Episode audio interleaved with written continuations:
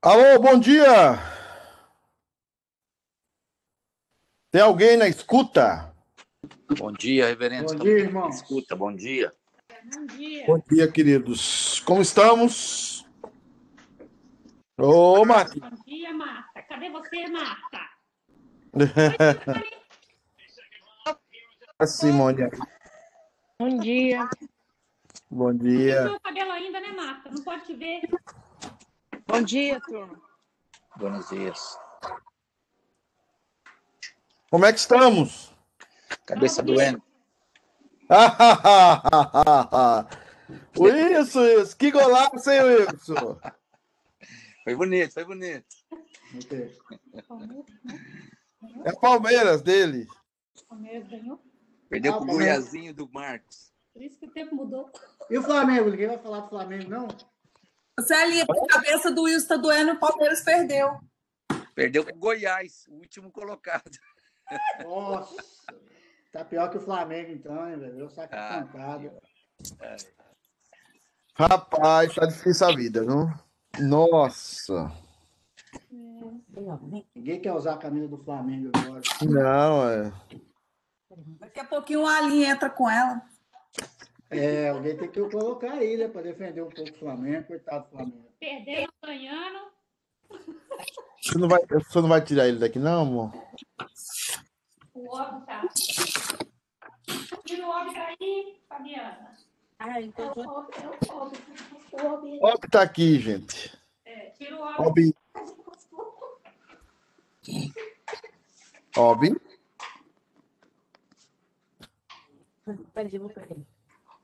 Não mexe com o OB, não, hein, pastor? Senão o OB fica, você vai, hein?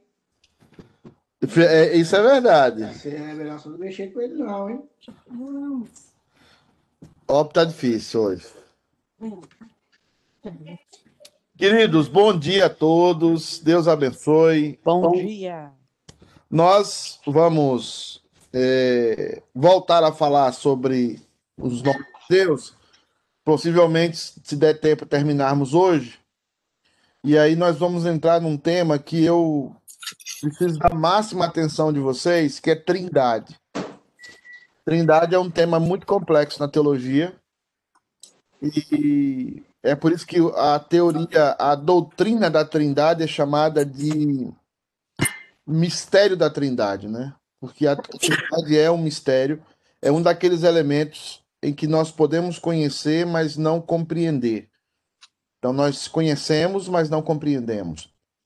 Então é bem é bem complicado Trindade. E se não tiver bem afiado, perde o fio da meada na questão da Trindade. Então, a próxima lição, provavelmente, ou a, daqui a dois domingos, é porque no próximo domingo eu fico de folga. Eu não, não tenho um dia de folga, mas sempre eu tiro um final de semana para espairecer, para arejar a cabeça. E no final de semana eu não devo estar com vocês. Mas isso não está confirmado. É, provavelmente eu esteja mas, mas na igreja seguramente não. Então, irmãos, nós estamos falando sobre os nomes de Deus e eu quero saudar a todos aqueles que eu não vi ainda. E só um momento. E nós estamos é, falando sobre Adonai, que é o Deus governador. E eu falei semana passada, quando não sei se a Camilinha já entrou aí, eu não vi, né? Nós falamos sobre essa expressão e se afeiçoou dos seus pais. Está no versículo 15 do capítulo 10 de Deuteronômio. É, é, essa palavra é uma palavra forte, é uma palavra bem diferenciada dentro do contexto judaico para Deus. E quando a palavra fala que Deus se afeiçoou, ela está falando desse amor que Deus tem pelos seus filhos, que a Bíblia não revela por que Deus amou você, a Bíblia só diz que amou, mas a Bíblia não dá os motivos desse amor. É, é algo completamente misterioso para nós isso. É como o caso de Davi. É, todos os irmãos de Davi eram muito melhores do que ele.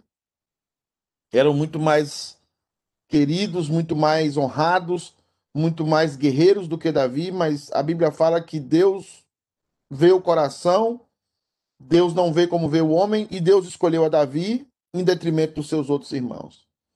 Isso passa também com Jacó, em relação a, Saul, a Esaú, seu irmão. Isso passa com Abraão, em relação também aos seus, irmãos, aos seus parentes Niú dos caldeus. E, e, consequentemente, em toda a história da Bíblia, você tem esse processo de Deus amar pessoas, mas ele não dá as razões por que ama essas pessoas, e por isso não é bom especular. Ou seja, Deus me amou porque eu sou bom, porque eu sou bonito. A, a, a Claudete sempre fala, né? E aí, bonito, né? Então, você talvez, quando a Claudete fala isso com você, talvez você tenha enganado que, né? Que, que você é querido porque você é bonito. Provavelmente você deve ser bonito, né? A beleza não está no fato, mas nos olhos de quem vê, né? Então, ah, esse é um tema. Esse é um tema que nós precisamos focar e entender que o amor de Deus é por isso que é chamado do amor incondicional, porque não parte desse princípio. Então, essa palavra feiçoa, eu queria dar um prelúdio aqui e fazer você entender que ela é muito importante dentro do contexto que nós estamos tratando de Adonai como governador. Mas vamos orar. Eu vou pedir para que o diácono Everton, que vai fazer a liturgia hoje lá comigo, que ele ore, pedindo que Deus abençoe essa aula de hoje.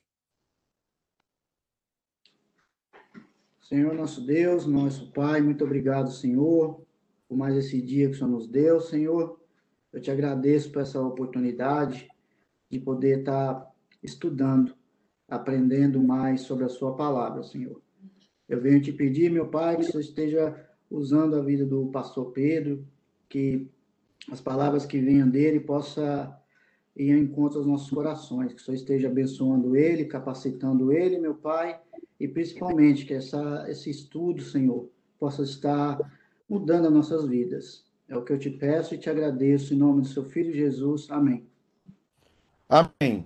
Então, irmãos, é, onde vemos aqui nesse texto de, é, Deuteronômio 10, nós vemos que essa expressão, o Senhor teu Deus, e é a expressão mais ou menos, mais ou menos usada para Adom né, é, e Elohim, ou Yahvé Elohim. Nós já falamos que Elohim, ou Elohim, Elohim é uma palavra no plural, ela está no plural. Ela está no plural, nós vamos ver isso em Trindade, porque Deus se apresenta como um Deus único plural. Então, essa é a expressão mesmo, é um Deus único plural. E essa expressão no português ela não faz sentido nenhum. Mas no hebraico ela faz muito sentido. Porque o hebraico não tem superlativos. Ou seja, eu posso usar o meu superlativo para dizer grandíssimo, queridíssimo. Isso é o superlativo do adjetivo. Mas no hebraico não tem isso. Então, ou eu uso um plural, ou eu uso, eu, eu repito o termo três vezes. Então, em relação a Deus, Elohim. E nesse texto, nós se apresenta, eu não vou aqui no, no hebraico, até porque isso confunde nossa cabeça, Nesse texto aparece a palavra Adonai, aparece a palavra Yahvé e aparece a palavra Elohim. Esse texto vai falar sobre esse relacionamento que Deus tem com o seu povo. E a palavra Adonai volta para isso. Eu vou falar um pouco disso hoje à noite, também, no texto finalizando o mês da gratidão nas minhas pregações. O pastor Leandro prega no último final de semana do mês, o próximo domingo ele prega. Mas eu vou finalizar falando exatamente desse Deus dos processos. Esse Deus que prefere usar processos de governabilidade para construir o que ele quer construir nos seus filhos. Ou seja, você é uma obra-prima de Deus. Você é um processo que Deus está construindo. Deus está fazendo de você algo maravilhoso, mas não por você mesmo, mas porque Deus quis fazer isso com você. Deus entendeu, lá na sua soberania, que ele vai pegar o Everton e vai fazer o Everton uma obra-prima. Vai ser um trabalho tremendo, mas vai fazer. É, o trabalho, por exemplo, com o Eudes, eu não sei se o Eudes está aí, O Eudes às vezes aparece. O Eudes, por exemplo, vai ser um trabalho imenso para Deus transformar ele numa obra-prima. Aí mexeu o dedo apareceu aqui. o Eudes, o Eudes vai ser um trabalho tremendo, mas Deus vai transformar o Eudes numa obra-prima. Eu falo obra-prima porque obra-prima significa obra singular, a principal obra. Cada um de nós será uma obra singular, será uma obra sem pareia um com o outro, sem igualdade um com o outro, e nós seremos diferentes. Então, nesse processo, o nome que se apresenta de Deus é Adonai, aonde Deus não pega. O dia que Celinha se converteu, Celinha se converteu, por exemplo, naquele dia, para nossa cabeça humana, o que, é que seria mais fácil? Transformar Celinha numa mulher extraordinária, na, na hora, assim, na hora, né? Na hora pegar e transformar Celinha e dizer assim: Celinha, você, a partir de agora, é a grande bênção do momento. Seria maravilhoso, mas Deus não faz isso. O que é que Deus faz? Deus coloca um Everton na vida da Celinha.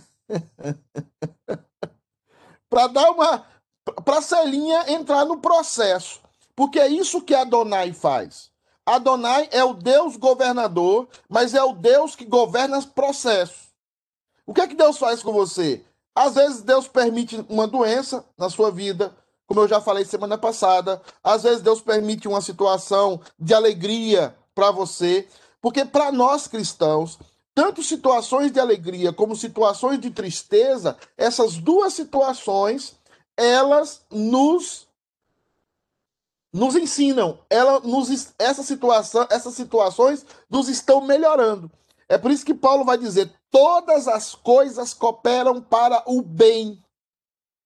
Todas as coisas cooperam para o bem. E ele está tirando isso justamente do Velho Testamento.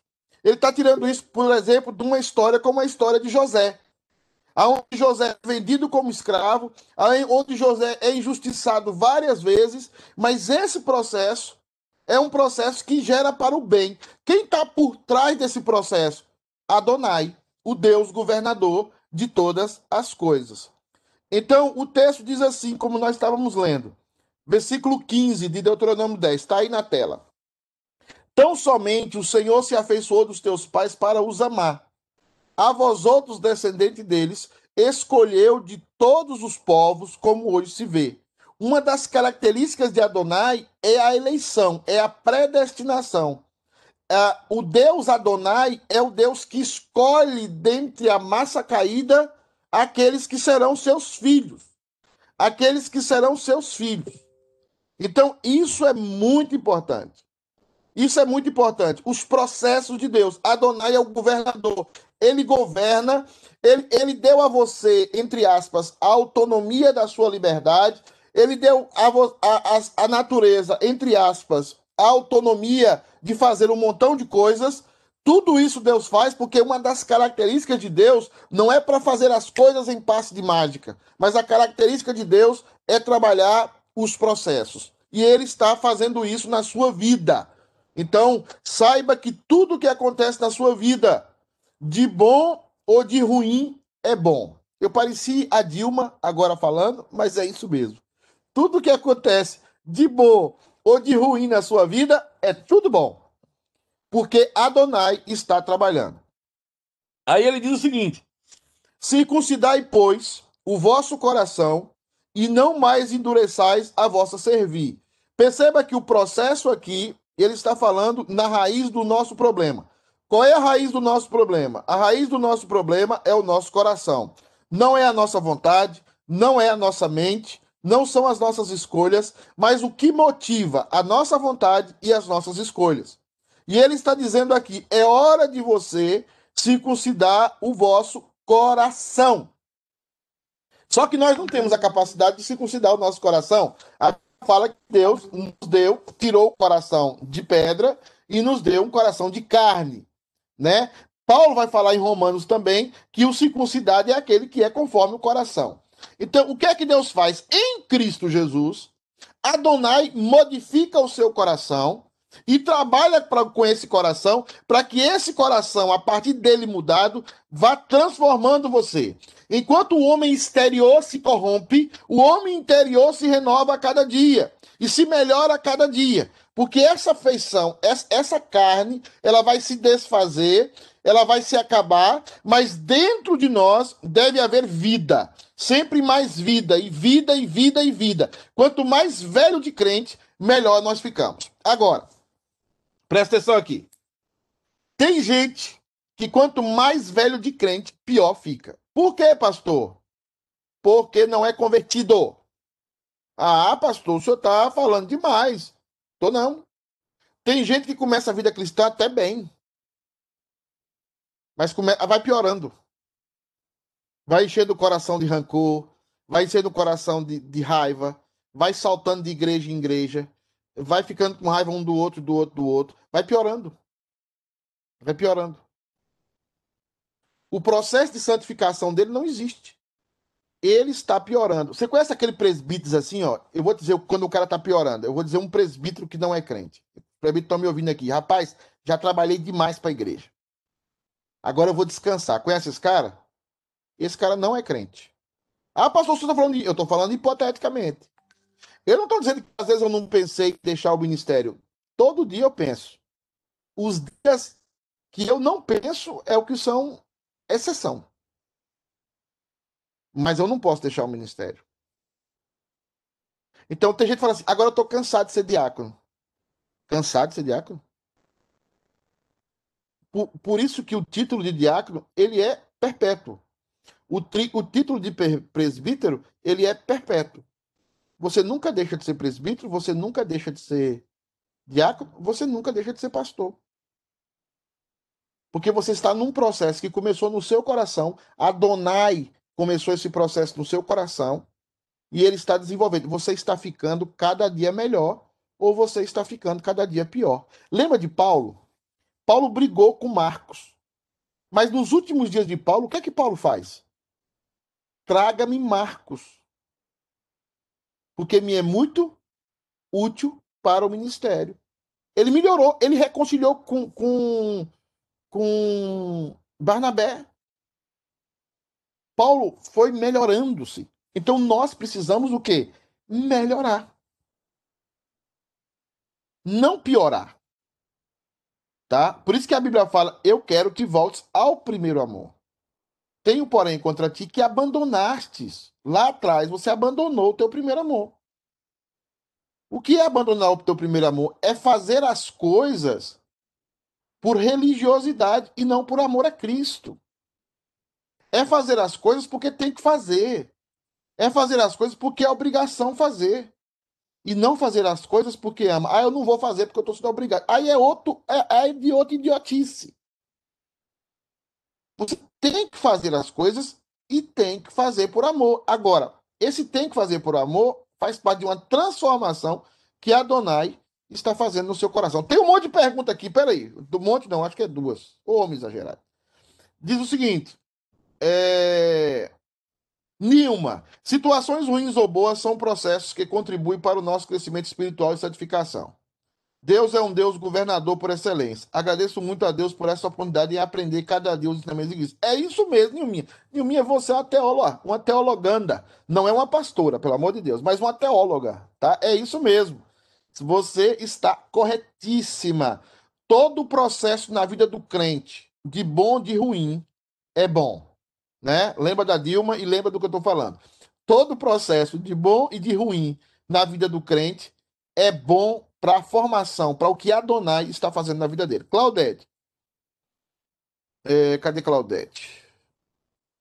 Peraí, Claudete, desculpa. E no caso de quem serve em algum ministério, porque às vezes esse pensamento também passa pela minha cabeça. Porque o diabo quer que você desista. O que está acontecendo na igreja é o seguinte: primeiro, as pessoas não amam a igreja. Primeiro, elas amam a igreja pelas motivações corretas. Um dia eu cheguei para o Ale e para a Camila eu falei: nós não estamos fazendo uma TV United para ter audiência.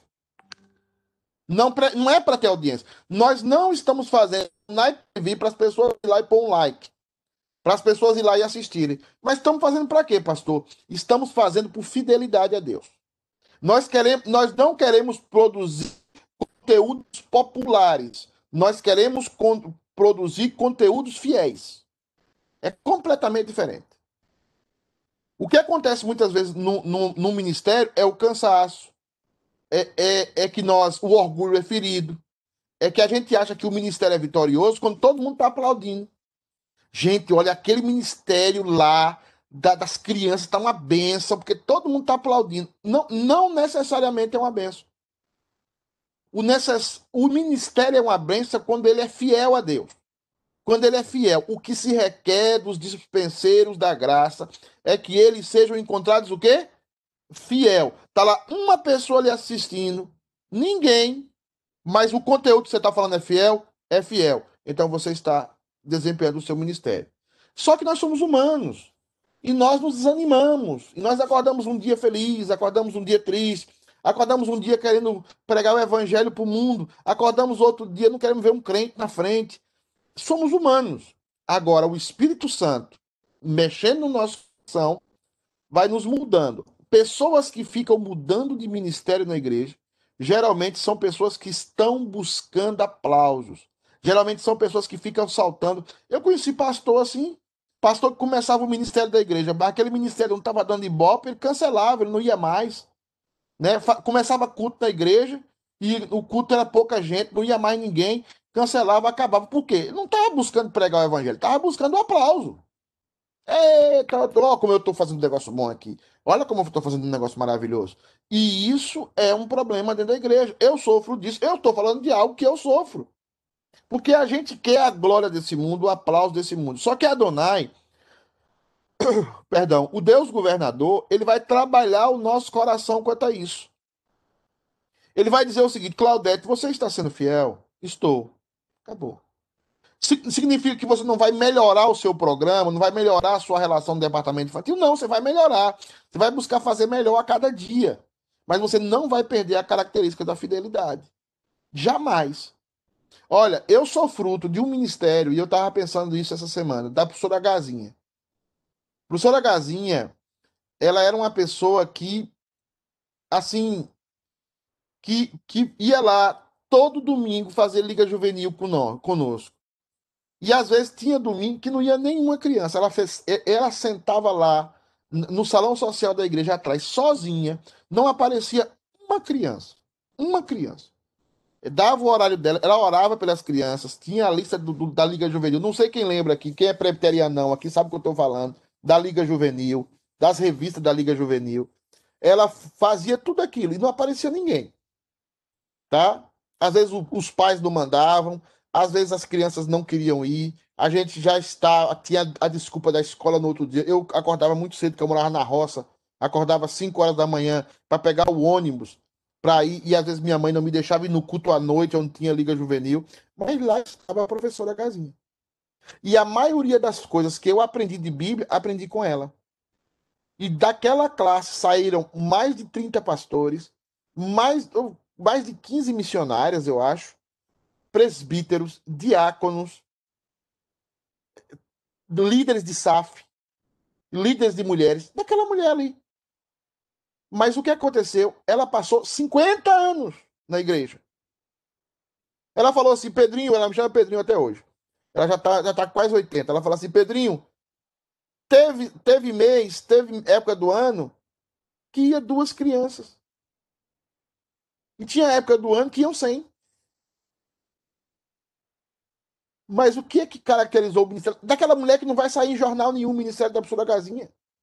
Talvez eu escreva alguma coisa, mas eu não tenho tempo de escrever. A minha vida é só mexendo com igreja e com loucura e com as minhas doidices também. Então, mas se eu escrever algum dia, eu vou escrever sobre casinha. A gente fazia peça na igreja, teatro. Todo ano tinha um monte de teatro na igreja. Tudo ela comandava. E ela deixou a marca dela, a marca da fidelidade. Então, não desista daquilo. Ah, eu escolhi ser presbítero, escolhi ser presbítero. Eu vou, eu vou terminar isso aqui. Eu, eu vou até o fim. Agora, tem, tem época que a igreja me elege, tem época que a igreja não me elege, mas eu vou continuar sendo presbítero. Então, não tem descanso nessa vida para nós, a não ser por uma doença, por um requisito, um coisa médico, um, uma, um, uma, um mandato médico de saúde, que você precisa descansar, que você precisa ficar em casa que você não pode se envolver com a situação A ou situação B, você precisa desenvolver o seu ministério. Então é o seguinte, irmãos, é, amém, amém, é isso, a sigla é UCP, União de Crianças Presbiterianas. Ele diz assim, pois o Senhor vosso Deus é o Deus dos deuses e o Senhor dos senhores, o Deus grande, poderoso e temível, que não faz acepção de pessoas, nem aceita suborno. Acepção de pessoas aqui é em relação a Israel. Dentro de Israel, dentro do povo escolhido, Deus não faz acepção de pessoas. Quando você achar assim, Deus não faz acepção de pessoas, não trata essa acepção de pessoas como algo que é todo mundo. Não, não. Deus fez acepção de pessoas, sim. Deus escolheu você e rejeitou o outro. Deus escolheu Jacó e rejeitou Esaú. Deus escolheu é, é, Sem e, e, e, Jafé e rejeitou a Cã, a Cã, né, da terra de Canaã. Então, assim, Deus sempre está fazendo acepção de pessoas. O que Deus não faz acepção é de pessoas dentro da comunidade de Israel, de pessoas dentro da comunidade do pacto, de pessoas dentro da comunidade eleita. Então, você, dentro da comunidade eleita, Deus não faz acepção de pessoas, Deus trata todos por igual. Aí ele vai entrar aqui no tema dos estrangeiros, né? Que faz justiça ao órfão e à viúva, justiça ao órfão e à viúva, pessoas abandonadas, geralmente pela sociedade.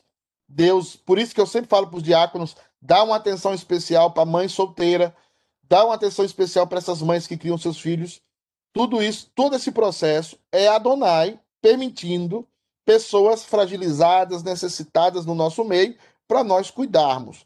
O dinheiro da igreja não é somente para cuidar de é, de pagar o pastor da igreja, de comprar um templo. Eu vejo muitas vezes no conselho, e no, em todos os conselhos que eu passei, eu encontrei esse problema. Alguns Deus me usou para solucionar, outros não vão solucionar nunca né? Eu acho que o daqui não. Quando você quer dar um presente, e eu posso falar isso aqui na escola dominical, quando você quer dar, quando você quer construir, o conselho aceita geralmente. Quando você quer dar uma oferta para pessoas necessitadas, geralmente conselhos barram, juntas diaconal barram. Ah, essa, por que, que essa pessoa está de jeito? Qual é a razão dessa pessoa fazer isso? A Bíblia não me diz isso. A Bíblia não diz nem para dar dinheiro para pessoas é, é, esbanjar, tá? Mas a Bíblia, fala, a Bíblia não quer saber se Claudete investiu mal o dinheiro dela, se Claudete torrou o dinheiro dela em, em coisa supérflua. O conselho não, não deve olhar para isso naquele momento. Deve olhar para a necessidade da pessoa. Aquela pessoa que está passando necessidade, tá? Então nós vamos ajudar. Ah, mas nós vamos dar dinheiro para ela ir para a festa, nós vamos dar dinheiro para ela comprar um carro novo? Não, nós não vamos fazer isso. Nós vamos ajudar na necessidade dela. Mas muitas vezes, conselhos que eu conheci e eu não vejo, eu estou brincando, eu não vejo isso nesse conselho, mas conselhos que eu conheci tinham esse problema. Para construir, para pintar a igreja, sempre tinha dinheiro. Para botar uma, uma cadeira nova na igreja, colocar um púlpito novo na igreja, um aparelho de som novo, sempre tinha dinheiro. Mas para ajudar pessoas, nunca tinha. Mas a nossa prioridade são pessoas. Então, por isso que Adonai está nos ensinando o quê? Né? que faz justiça ao órfão e à viúva, é a ideia do Deus que governa, do Deus que é juiz de toda a terra e do Deus que olha, olha, se você não ajudar o necessitado, você está com problema. E aí ele entra num outro quesito, que é a questão do estrangeiro. Aí ele vai dizer, ele vai dizer, ele vai dizer, e a viúva, e ama o estrangeiro, dando-lhe pão e vestes, que são necessidades, comida e vestimenta. Jesus fala: tendo vós o que comer e o que, o que beber este, e o que vestir, esteja por isso satisfeito. Tá, tira, Jesus tira daqui. Desse processo que nós precisamos entender. Que Deus faz justiça ao estrangeiro. Muitos de vocês vieram para essa terra para pagar dívida, para pagar conta. Muitos de vocês vieram para essa terra para buscar uma melhor oportunidade. E o que é que essa terra devia fazer com vocês? Devia receber vocês. Devia amar vocês tá? Porque vocês não vieram para cá roubar. Vocês não vieram para cá para ser maus cidadãos.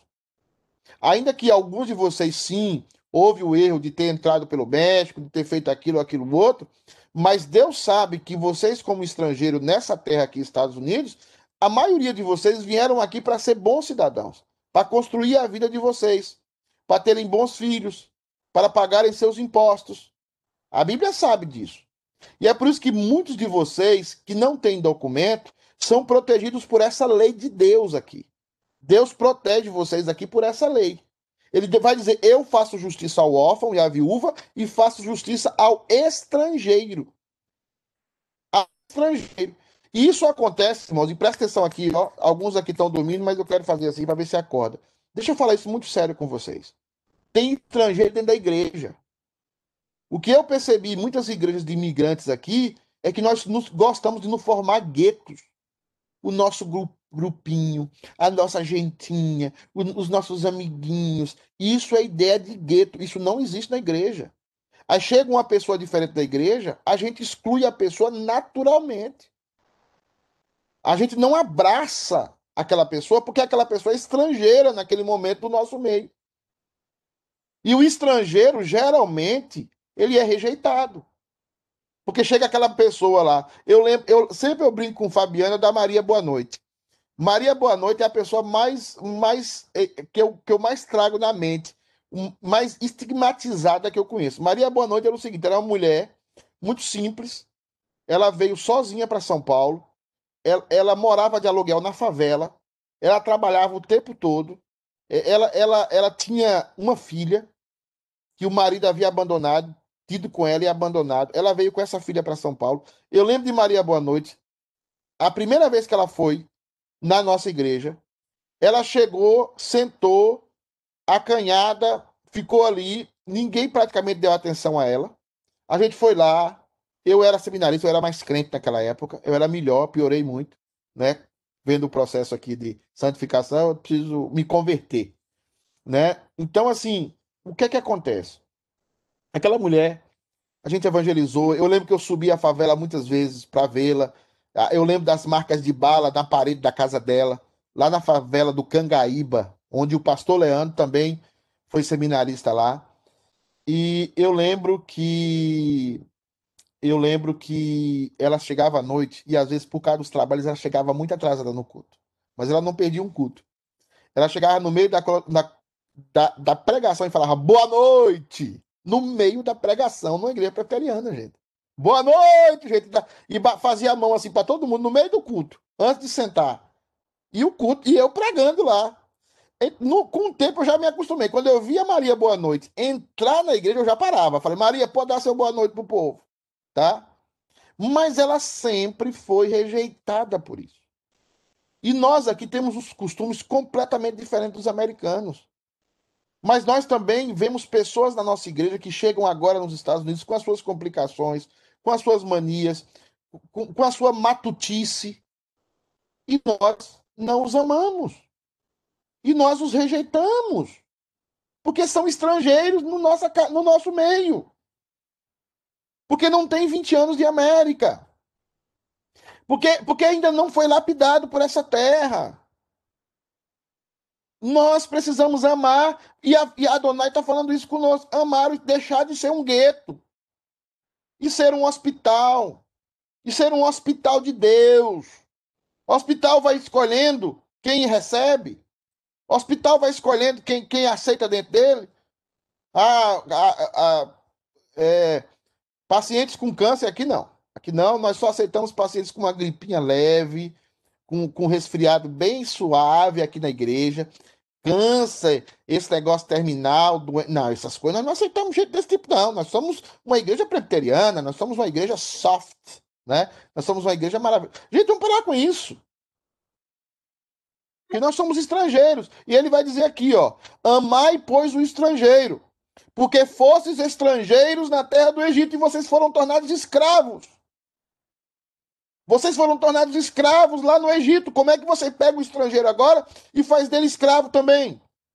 Como é que você rejeita o estrangeiro? Tudo isso é Adonai falando para o seu povo.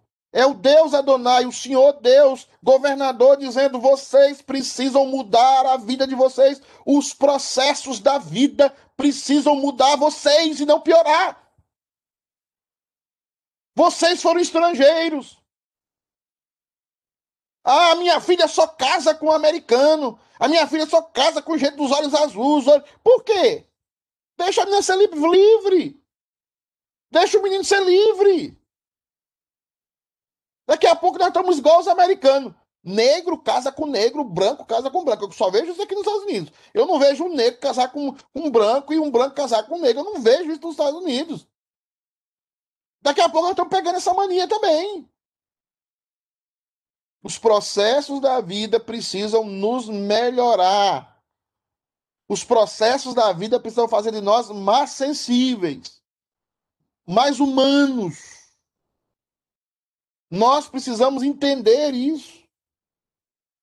Porque senão nós vamos nos tornar piores, piores, piores, piores.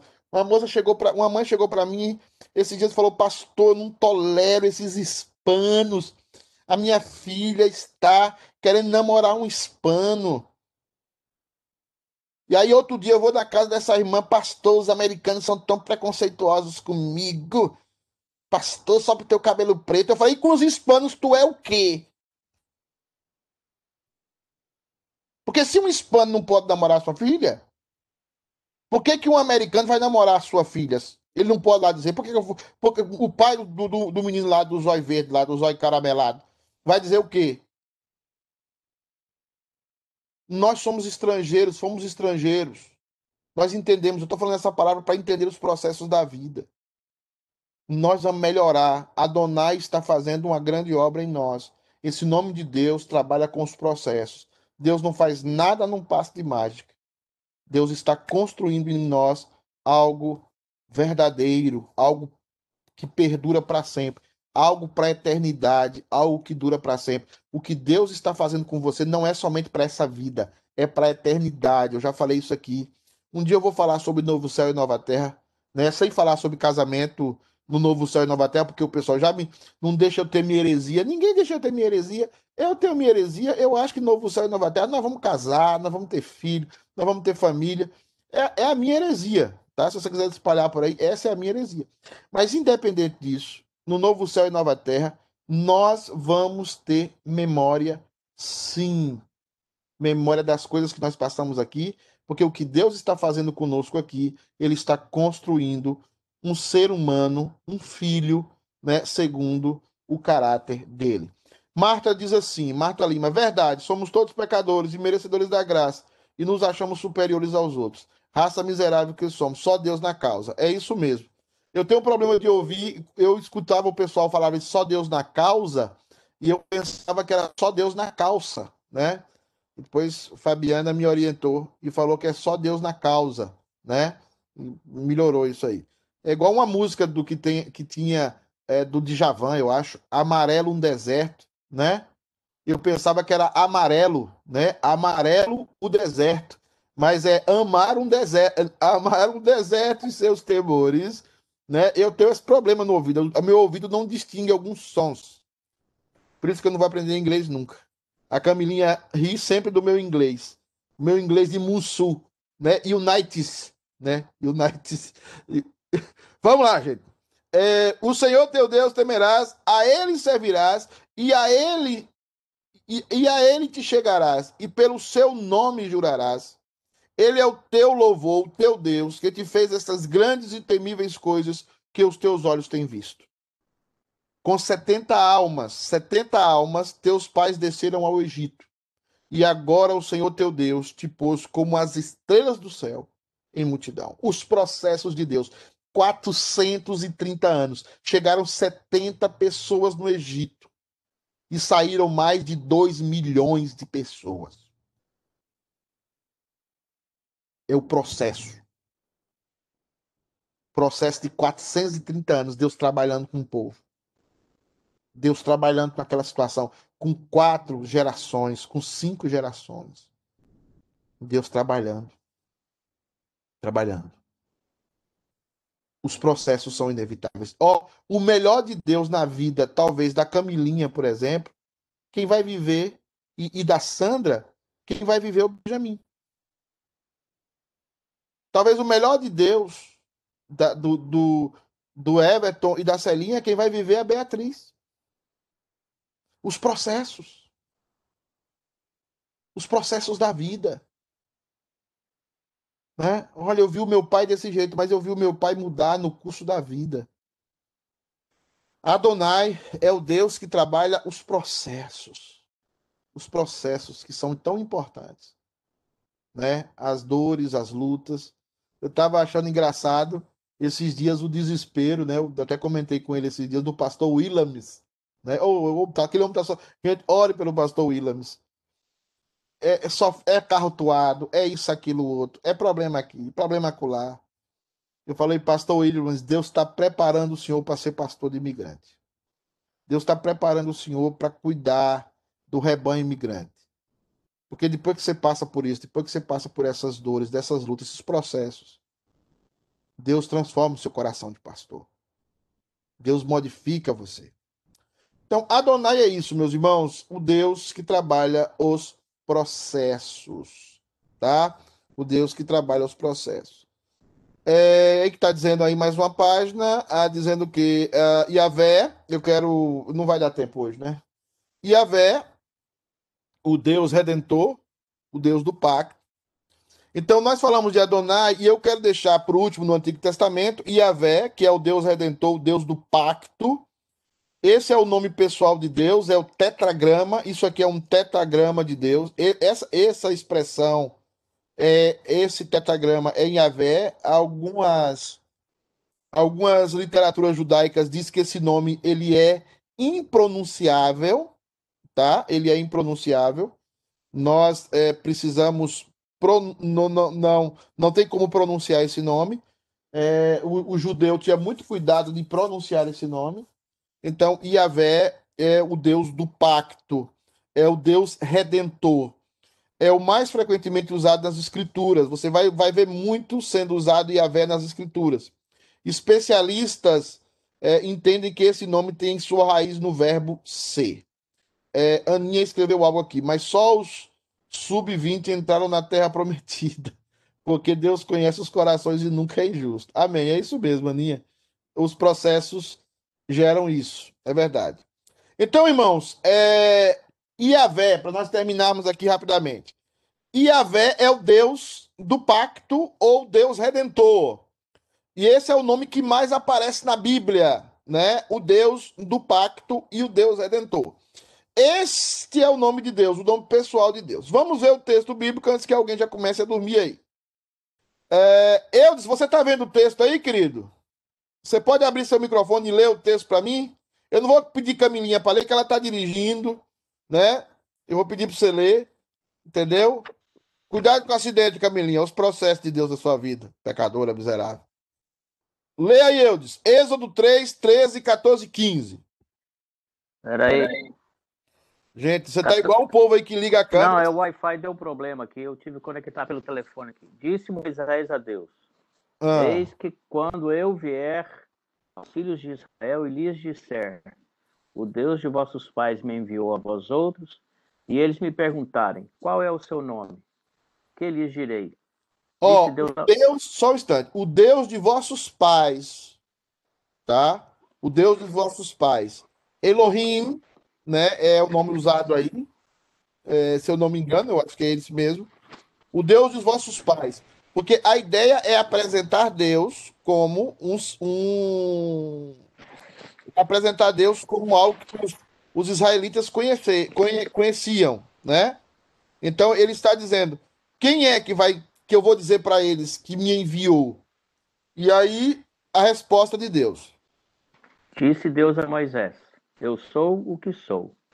Disse mais: Assim dirás aos filhos de Israel: Eu sou, me enviou a vós outros. Disse essa, Deus ainda. Essa é a ideia, só um instante, eu, essa é a ideia, irmãos, de como Deus se apresenta na vida, na, na perdão, na Bíblia e que se revela para nós em sua ideia máxima. É, nada é fora de Deus. Nada é fora de Deus. Então, que, que é que eu devo falar sobre. Não, você fala Iavé que enviou. Ou seja, Yahvé é a ideia do eu sou. Tem a origem na palavra, é, na expressão eu sou. É o único que pode dizer eu sou. É, você está aqui falando comigo hoje e você não é. Amanhã você pode morrer, daqui a cinco minutos também. Você não tem controle sobre nada na sua vida. É, sobre nada, não. Sobre a maioria das coisas na sua vida. E você pode morrer a qualquer momento. Então, a ideia é que você, de forma humilde, entenda que você não é e que Deus é. Agora, esse Deus é para quê? Para tirar você do Egito. Porque qual era a nação mais poderosa daquela época? O Egito. Qual era a nação que tinha o maior exército daquela época? O Egito. Então, o Egito é o lugar do nosso, da nossa prisão. O Egito é o lugar onde nós estamos aprisionados e sofrendo como escravos. Quem é que vai lá e nos liberta? Yahvé. Quem é Yahvé? O eu sou. Por que, que Yahvé pode me salvar? Porque Yahvé é o único que é.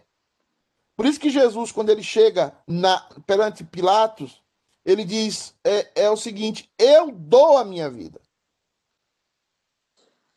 Ninguém pode tomar a minha vida de mim. Ninguém pode matar-me. Eu dou a minha vida. E ele diz: e a tomo de volta. O que Jesus estava dizendo? Ele estava dizendo: Eu é que dou a minha vida a vocês.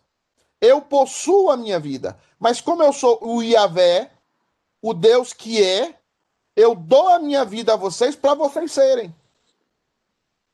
É por causa que eu sou que vocês se tornam. É por causa que eu sou que vocês viverão eternamente. Porque a nossa salvação não está repousada naquilo que eu sou naquilo que você é, mas naquilo que Deus é por nós. Por isso que ele está dizendo a Moisés: Moisés, olha, vai lá, resgate o povo, e quando o povo perguntar quem te enviou, diga que é aquele que é, o único que é. E o único que é está dizendo que eles serão o meu povo para todo sempre. Então, a ideia da salvação não é você crer em você. A ideia da salvação é você crer em Deus que é. Porque você não é. Porque um dia você tá igual a piada lá do, né, eu já contei essa piada eu acho que umas 500 milhões de vezes, mas essa piada é muito teológica, eu gosto dela. Tem que contar de novo. A piada é o seguinte, morreu um, morreu três crentes, foram pro céu, os três. Não. Três crentes foram tudo pro inferno, perdão. Três pseudo crentes morreram, expulsão seria bom, mas né? foram todos pro inferno. Chegando lá na porta do inferno, né? Os três olharam para a cara do outro e falaram assim: moço, deu ruim para nós, hein? Nós estamos tudo no inferno. Aí o preteriano, que era mais falador, falou pro, pro assembleano, é, é, falou pro. Perdão, o assembleano, que era mais falador, falou pro preteriano: Ô preteriano, e aí? Você com aquela conversa de predestinação pra cá, uma vez salvo, salvo para sempre. E agora você aqui no inferno, mas nós. Aí o preteriano, preteriano até no, no inferno, né? Falou: Eu não era predestinado. Eu, o que, que eu posso fazer? Estou aqui no inferno. E aí o, o assembleano continuou, né? E olhou para o Batista. Ah, mas você você sempre se esforçava todo dia para estar tá salvo, naquela coisa, naquele legalismo batista, se esforçando. Por que é que você está aqui no inferno, mas nós? Aí o Batista diz assim: é que um dia eu estava salvo, outro dia eu estava perdido. Um dia salvo e outro dia perdido. E eu morri justamente no dia que eu estava perdido. E aqui, e aqui eu estou no inferno com vocês. E aí o presbiteriano e o batista olharam para o presbiteriano e mas você do RTT? Você que era do RTT? Agora, você que vivia falando em línguas, revelação, e tá aqui conosco também, aquelas rouponas que vocês usavam no calor, miserável, e agora tá aqui no inferno, mais nós. Aí o pentecostal olhou assim, o presbiteriano e o batista, baixou o olho e falou assim: Eu não estou aqui. Eu decreto que eu estou no céu. Eu decreto a minha vitória. Por fim, o diabo chega e diz: Olha, junte-se a mim, nós todos estamos no inferno. Então, a, é, a ideia, mais ou menos, é essa salvação, né? Que nós estamos, nós não estamos, nós vamos, nós não vamos. Não, Deus, Deus ele fala para Moisés: Moisés, quem vai tirar o povo do Egito não é o povo. Não é o povo que vai lutar com os egípcios, não, como você matou o egípcio lá atrás. Sou eu, eu vou tirar vocês, porque eu sou o único que sou. Eu sou o que sou. A existência existe por causa de mim. E eu sou o Deus que salva o meu povo nesse sentido. Salvação aqui não tem a ver, irmãos, com a ideia de jogar o bote. Não tem a ver com a ideia de salvar do afogamento. Mas tem a ver de tirar uma massa de gente caída e transformá-los, como nós vamos ver mais à frente, em filhos de Deus. Deus fez um projeto com você na eternidade e diz: da massa caída de toda a humanidade, eu vou tirar pessoas que serão meus filhos. E Yahvé é o Deus redentor que se sacrifica por aquelas criaturas que Deus escolheu para serem filhas dele. Então, o relacionamento de Deus com você não é mais um relacionamento de um, de um senhor para com um servo. Não é mais um relacionamento de um Deus distante para com o seu povo distante. É um relacionamento de pai para filho. E isso nós vamos ver claro no Velho Testamento. Nós vamos ver claro no Novo Testamento. E nós vamos ver claro na vida de Moisés. Moisés falava com Deus face a face. Como um amigo. O eu sou transformará vocês em filhos. O eu sou, a obra que ele começou, vai terminar porque ele é o único que é na existência. E ele resolveu dar essa coexistência a você. Eu sei que isso não vai ser entendido por muitos, perdão dizer isso, mas é verdade. Mas você não sabe que a alma que habita em você, ela agora tem um pai. Você é filho de Deus. Você não é mais criatura. Os processos de Deus na sua vida são processos de pai. Então você agora é filho. E isso muda tudo. Algum dia. É... Algum dia, Celinha, a Beatriz vai deixar de ser sua filha? Cem anos depois, tá lá você, que você vai viver cem anos. O Everton não sei, o Everton tem uns, uns dois meses mais de vida. Mas assim, Celinha vai viver 100 anos lá, com bisneto e tal. As, você vai olhar para Beatriz com 100 anos e vai dizer: minha filha. Porque esse processo que Deus resolveu fazer conosco não é um processo de criatura, é um processo de filho. Você agora é filho, você agora é filha. Disse Deus ainda mais a Moisés: Assim dirás aos filhos de Israel: O Senhor, o Deus de vossos pais, o Deus de Abraão, o Deus de Isaac, o Deus de Jacó, me enviou a vós outros. Esse é o meu nome eternamente. E assim serei lembrado de geração em geração, o Deus que é, o único que é. Você verá a Coca-Cola alcançar seu apogeu e acabar. Você verá empresas, impérios alcançarem seus apogeus e acabarem. Você verá tanta coisa nesse sentido. Mas você sempre verá que Deus permanece.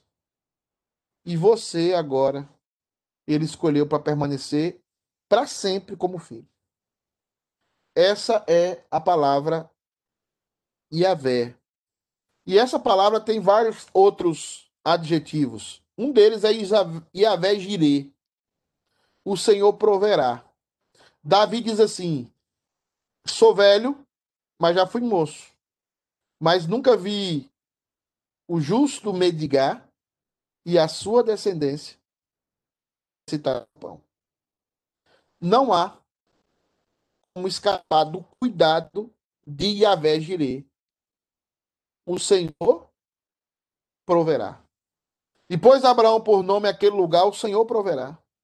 Daí dizer-te até o dia de hoje, no monte do Senhor se proverá. Deus é a sua provisão. Deus vai cuidar de você. Deus vai cuidar da sua vida. Eu lembro uma vez, irmãos, e permita eu contar esse testemunho pessoal. Quero fazer até uma homenagem ao pastor Carlos Henrique.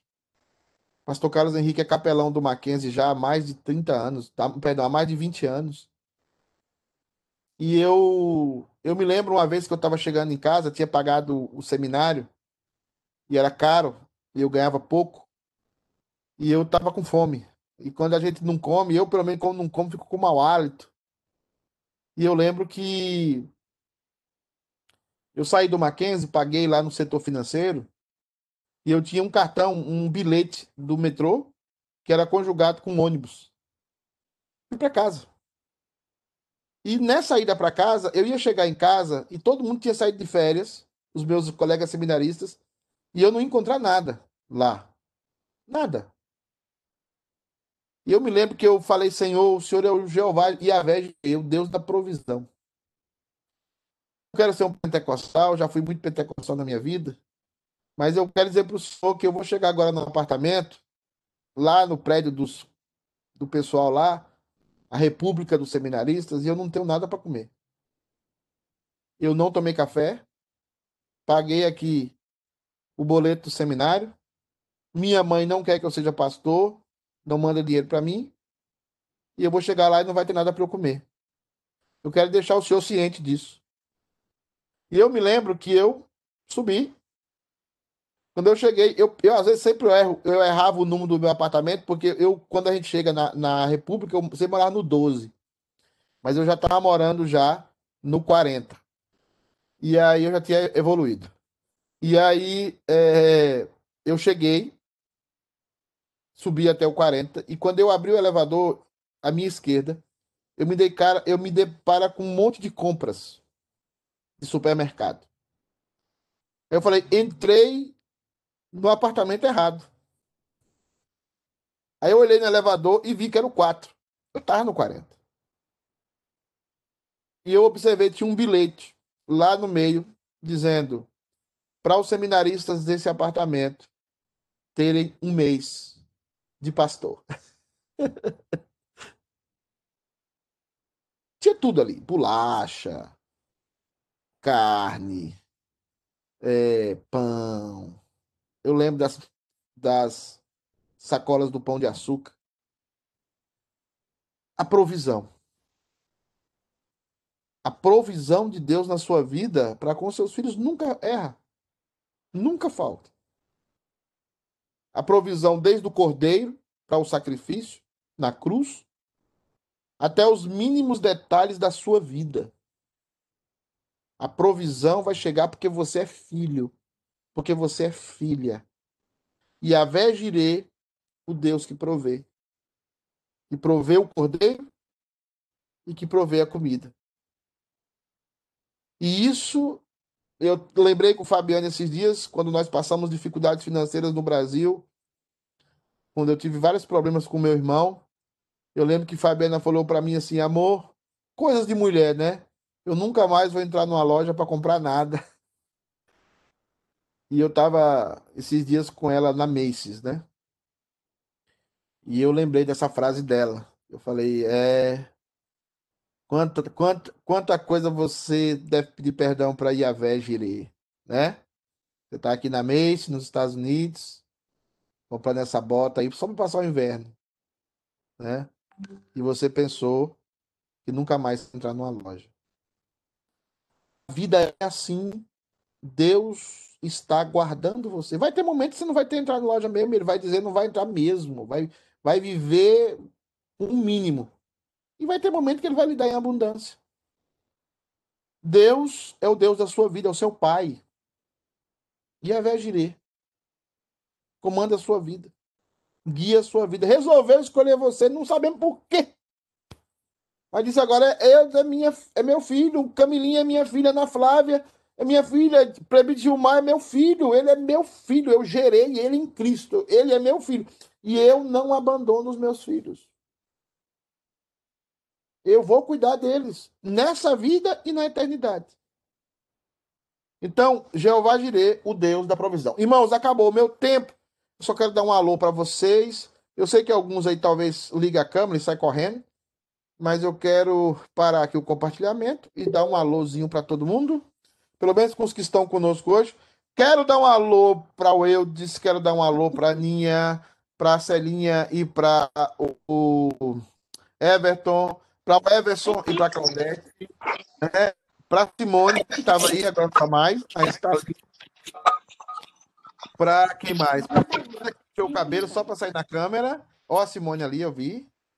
Ó, a, a, a, a nossa irmã é Nilma, com a unha vermelha, passou a unha vermelha, né? Da irmã Nilma, né? Pintou a unha. Parabéns, Nilma. É bom pintar a unha de vez em quando, né? Para o Gilmazinho, que tá ali, né? Prefeito Gilmar. Para o Fábio, que acordou agora, né? Trabalhando. Camilinha que tá para bater o carro. Não sei se eu, se eu oro ou se eu. né? Não sei. A pecadora redimida, gente! Para Ritinha de casa, no... casa Nova, né? Casa maravilhosa, mansão que Deus deu para ela, né? É, para Cheirinha, que tá cada dia mais magra e poderosa. Sabe como é que a minha mãe fala para mim? Eu, eu, vou, eu, eu, eu passei um, um vídeo, um áudio da minha mãe para algumas pessoas, as pessoas estão morrendo de rir. A minha mãe fala assim: ó, se a Fabiana continuar bonita do jeito que ela tá e você feio do jeito que você tá, certamente a Fabiana vai deixar você. Né? O Wesley que se cuide. Tem esse perigo, não. Ali está, ali está o, o, o Alice, o Alice está melhor hoje. Segue o líder por, por 18 horas, daqui a pouco perde a liderança de novo. Tem o Cleiton que não aparece, o Hernando que não aparece, a, a, o João Oliveira aí não aparece. É, quem mais? Lied também não aparece. Marta Lima deve estar tá aí. A Lu apareceu, que vai fazer ginástica, está lá fazendo ginástica. E a, a Laís também. A Marta está ali aparecendo com um legalzinho. Gente, bom domingo para vocês. Os que estão inscritos no culto, espero todos lá. Nós vamos falar sobre a plenitude da nossa alegria hoje né, no texto de Romanos capítulo 11, versículo 36. Que dele, por ele, para ele são todas as coisas. A ele seja a glória para todos. Deus abençoe Amém. vocês. Obrigada, pastor. E lembrem-se sempre que vocês são filhos desse Deus amoroso. Bye, bye. bye, bye. Ô, Claudete. Oi. Você vai pagar o almoço hoje? tchau, tchau. Fale no privado. Tchau. Claudete. Tô indo aí almoçar. Que horas que sai? Espera aí.